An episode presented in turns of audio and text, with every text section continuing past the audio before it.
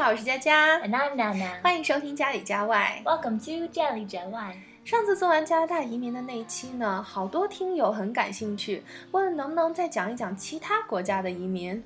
Yeah, our audience is pretty good at English, so some of them are planning to immigrate. 嗯，是的。不过像美国、加拿大、澳大利亚、新西兰这些国家的移民的利弊还是相似的，所以呢，今天我们想跟大家说一说相对不是特别热门的国家——日本。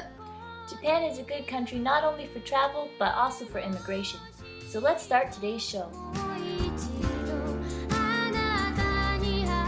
其实移民之前，大部分人考虑的无非是这几个方面的问题：语言交流、生活环境、教育、医疗和办理难度。那今天呢，我们就一一说说他们的利弊。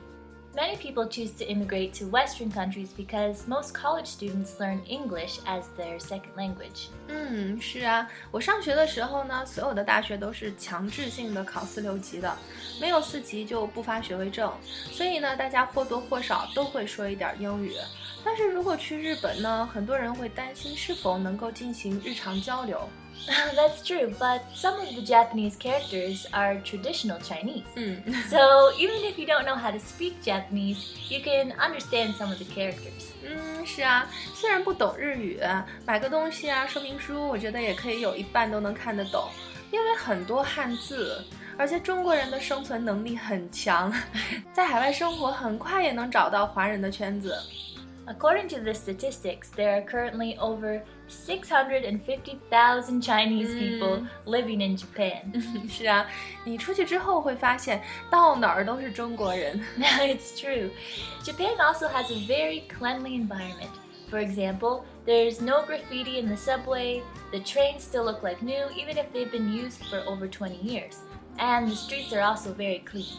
You know, I hear that your shoes don't even get dirty, and you can wear them for up to a year and they still look like new. 嗯，是啊，graffiti 乱涂乱画的现象一般没有。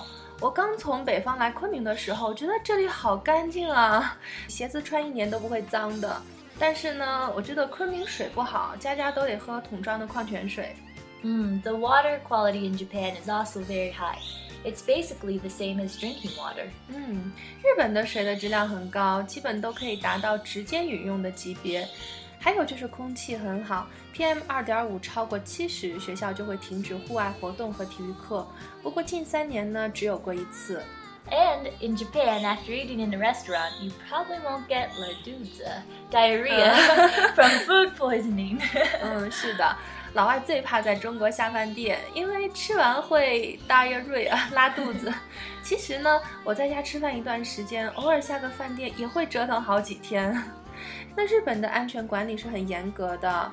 Expiration date 保质期也可以说是全球最短的，业内呢还会普遍采取一种三分法，比如说保质期一年的食品，从制造日期算，超过了八个月就会必须下柜扔掉。yeah, they would throw the food away before the expiration date, not because they're afraid of the safety of the food, but because the older the food gets, it doesn't taste as good. 嗯，所以大家肯定会担心生活成本。说质量好的东西、最新鲜的东西一定会很贵，但是到底贵不贵呢？我们举一个例子， 普遍一餐呢平均是五百日元，一顿大餐是两千日元。那我们计算一下，如果每天都吃大餐的话，那一个月下来得花多少钱呢？三顿乘以两千日元乘以三十天，就是十八万日元。然而，日本的平均月薪呢是二十五万日元，更何况没有人会天天吃大餐。但是呢，如果在国内呢，如果一百块钱吃一顿大餐的话，那三餐再乘以三十天就是九千人民币，这还达不到国内的人均收入。 So don't calculate how much RMB you will spend. Instead, compare your living expenditure with your salary. 嗯，是的，别动不动就把它换算成人民币。我们应该考虑的是生活成本。而且日本的安全呢，不仅仅是食品的安全，还有人身和财产的安全。 Ah, are there any pickpockets in Japan? 啊，几乎没有哎， 因为没工作的人国家会养，很少有人会想放弃尊严去做一个小偷。如果在地铁或者公园你丢了手机啊、钱包啊，估计多半会能找回来。The main difference between Japan and somewhere like the United States is that in Japan, your security doesn't depend on which block you live on or a particular community. 嗯，无论你是住在哪个小区，都是安全的。小孩从小学一年级起呢，就可以自己走路上学，没人拐卖。孩子找不到家了，一哭，不出十分钟就会有人出来助人为乐了。所以呢，很多人移民的唯一的原因呢，就是想给孩子一个我们小时候的生存环境。Wow, so you don't need to worry about child trafficking. 嗯，是的，完全不需要担心的是 child trafficking 拐卖儿童的问题，而且孩子还能受到良好的教育。嗯，But Japan is experiencing an aging population. They are encouraging their citizens to give birth to more babies. 是的，日本老龄化严重，但是日本的人均寿命是全世界第一的。很多人呢现在都会赴日本去做早期的防癌检查，这个也足以看出来日本的医疗水平了。 Yeah, I've heard that there is an advanced technology that can check the probability of getting cancer. 嗯，我也听说了，在日本百分之八十的癌症发现于早期，其中呢百分之八十的人还得以治愈。嗯，但是在中国呢，就百分之八十以上的人是发现于中晚期，只有百分之二十的人可以治愈。哎呦，嗯，就在今年呢，我身边的好几个亲人还有朋友都死于癌症。 所以呢，有时间有条件的话，还是建议大家去日本做一下体检。Oh, that's crazy. I heard the Hollywood actress Angelina Jolie did a physical examination and she had a high risk of breast cancer and ovarian cancer, so she got preventative surgery. 是的，你说的安吉丽娜·朱莉体检出了会患乳腺癌和卵巢癌的风险较高，就做了切除手术。其实，当你拿到首次签证的时候，就可以像当地人一样享受医疗福利了。Oh, that's great. So there's another important reason why you could choose Japan. 啊，什么原因呀 ？well, Japan's very close to China. it only has one hour time difference, and you just need to fly three hours from Beijing to Tokyo. Mm. That is shorter than some domestic flights in China. 嗯，是的，我每次从昆明飞往老家的时候都需要六个小时。嗯，所以估计说了那么多，很多人都已经心动了。那到底需要准备哪些材料呢 ？well, in order to immigrate to somewhere like Canada or Australia, you need to invest a lot of money in their banks or another kind of financial product. But in Japan, you can just start your own business, so there's a lot less risk.